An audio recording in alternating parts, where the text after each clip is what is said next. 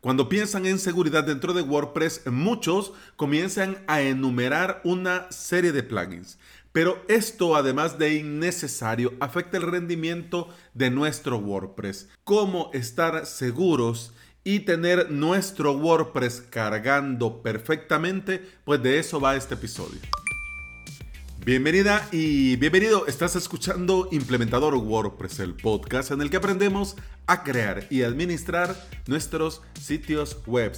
Este es el episodio 396 y hoy es el lunes 15 de junio del 2020.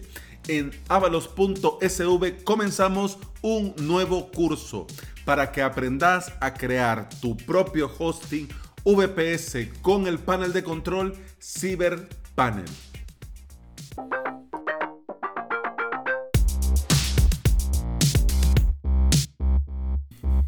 Sea uno u otro, todos los plugins de seguridad consumen recursos, más si usan dentro del escritorio widget, dashboard y datos y esto y aquello. Eso, uh, mira, así lo jala todo el recurso de tu WordPress. Unos, eso sí, más que otros, pero todos los plugins consumen recurso. Podría decir alguien, hombre, pero yo casi ni lo siento la diferencia, yo no veo ninguna. Y te dirá algún defensor de X plugin de seguridad que, bueno, lo pone y no pasa nada. Yo hace un tiempo venía usando en varios proyectos WordFence, pero un error que desde, desde el momento que lo puse yo sabía que era un error. Pero resulta que, bueno, algunos sitios se habían visto comprometidos, se había vuelto a rehacer varias cosas. Ahí fue donde, bueno, me invitaron a participar a mí. Lo primero es, mira, es que necesitamos ver un plugin, necesitamos ver eh, si nos están atacando, aquí, allá, esto y aquello. Bueno, ya ellos traían a WordFence entre el diente y el labio y bueno, bueno, ya que quieren, pues entonces enhorabuena. Aunque yo insistí en lo que te voy a comentar en este episodio, pero vamos a avanzar y ya vamos a ir llegando a lo que vamos a tener que llegar. Pero con WordFence yo me di cuenta que el plugin mismo juega mucho con el miedo y te brinda, te muestra, te entrega todos los días, cada vez que entras, un panorama fatalista. ¿Por qué? ¿Para qué? Porque les conviene que estés siempre asustado y que pases a la versión de pago para estar completamente seguro. Es como estos antivirus de Windows que te dan falsos, positivos, que te dicen, uy, este es un virus, uy, usted está infectado, uy, entonces, eh, y ahí la gente está con, ah, ah, ah, con eso. Mira, bien dicen que el mejor antivirus, el mejor plugin de seguridad es el sentido común que aunque es el sentido común, no es el más común de los sentidos. Y con la seguridad, ya eso lo hemos hablado en otras ocasiones. La seguridad, para que nosotros lo tengamos claro, debe de ser em, una serie de capas. Debe de haber varias capas antes que un atacante pueda llegar a tu propio WordPress. Es decir, antes de que tu instalación se vea comprometida, este cibercriminal tendría que haber atravesado diferentes capas. De eso se trata. Si no hay capas previas, no habrá WordFence que ponga el pecho por tu pobre WordPress. Antes de buscar, elegir, instalar plugins de seguridad, tenés que elegir primero, sobre cualquier otra cosa, un hosting de calidad. Todas las medidas de seguridad del lado del servidor no son negociables. Con el software justo y necesario para trabajar de entrada, eso es lo que te tienen que ofrecer un hosting. ¿Qué necesitas? ¿Vas a necesitar correo? No. Pues entonces te lo quitamos de en medio. ¿Por qué? Porque con esto del, de los sistemas, de los servidores, del hosting, lo menos sigue siendo más. Es decir, no vas a llevar correos aquí, pues entonces ¿de qué te sirve tener ahí el servidor de correo? Un hosting de calidad te tiene que ofrecer medidas de seguridad desde el lado del servidor, te tiene que otorgar el software justo y necesario para trabajar y ese software tiene que estar a las últimas versiones, con protocolos de seguridad claros y que se cumplan al día a raja tabla. Además, de cara al rendimiento, yo te pregunto, ¿cómo es posible que algunos hosting eh, estén actualmente trabajando con PHP 7.1? ¿Cómo es posible esto? O que algunos hosting, eh, cuando vas a instalar, bueno, vos ni te das cuenta, pero resulta que estás utilizando MySQL 5.6 para abajo. ¿Cómo puede ser? ¿O cómo puede ser posible que algunos ladrones te quieran cobrar, saludo Godaddy, te quieran cobrar extra para darte certificados SSL? ¿Cómo puede ser posible? Tener todo el software actualizado obviamente va a mejorarte el rendimiento de tus webs, pero también te asegura que no vas a tener problemas de seguridad porque en cada actualización se corrigen obviamente problemas de rendimiento, pero además se corrigen problemas de seguridad. Tu hosting, te pregunto, hace copias de seguridad diarias. Esas copias de seguridad diarias, te vuelvo a preguntar, vos podés restaurar en un clic. Quiero decir, ¿tu hosting hace copias de seguridad diarias, sí o no? Sí, ok.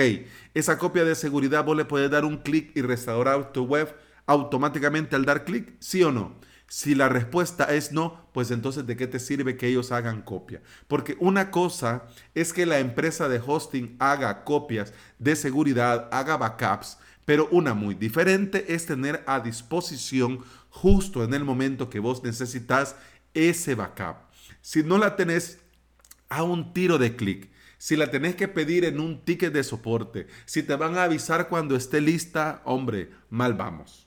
Mal vamos. Por eso es que el hosting compartido, a mi ver, baja, no vale la pena. Porque están tan mal.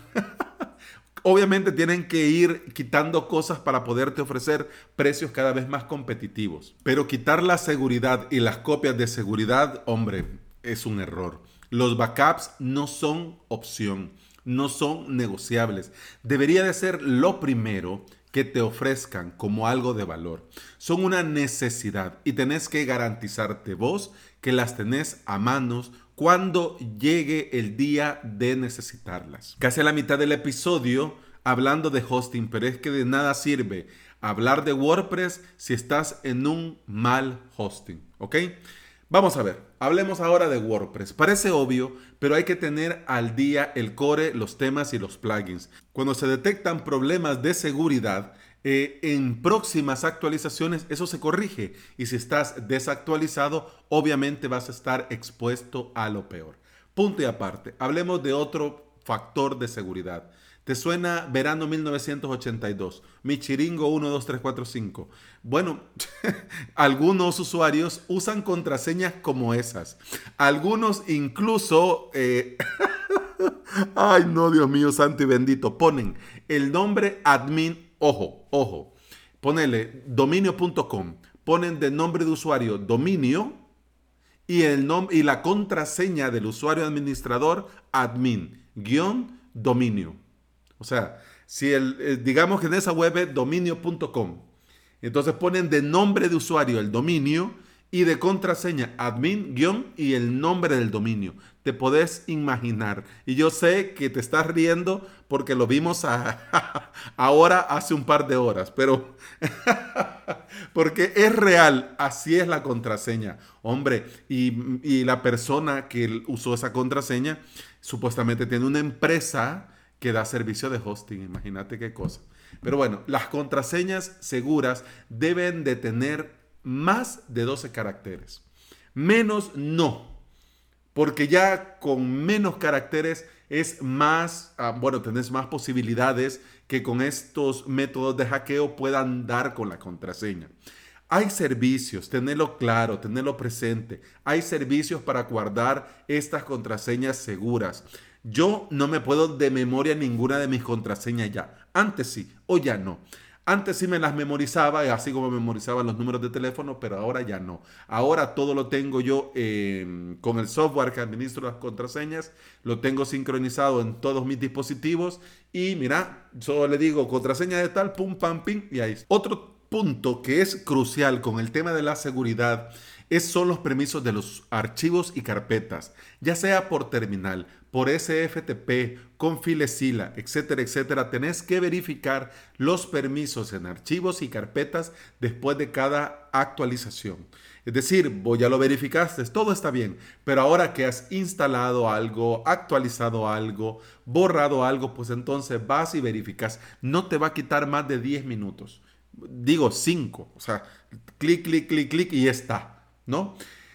Muy importante. Además, también hablando de cosas obvias que no lo son tanto, el SSL no es negociable mano de santo para el tema de la seguridad es limitar el número de intentos y bloquear por meses al insensato que ose ponerse a adivinar contraseñas en el login de tu WordPress. Si tu contraseña, por el motivo que sea, pudiera quedar expuesta, con el doble factor de autenticación no hay por dónde entrar. Podrían dar, bueno, te podrías hasta dar el lujo de poner tu contraseña eh, muy sencilla pero de todos modos, aunque den con la contraseña, eh, pues entonces van a necesitar un código que lo puede, bueno, lo puedes obtener por medio de una app instalada en tu celular o por tu correo electrónico o con códigos de seguridad, etcétera, etcétera.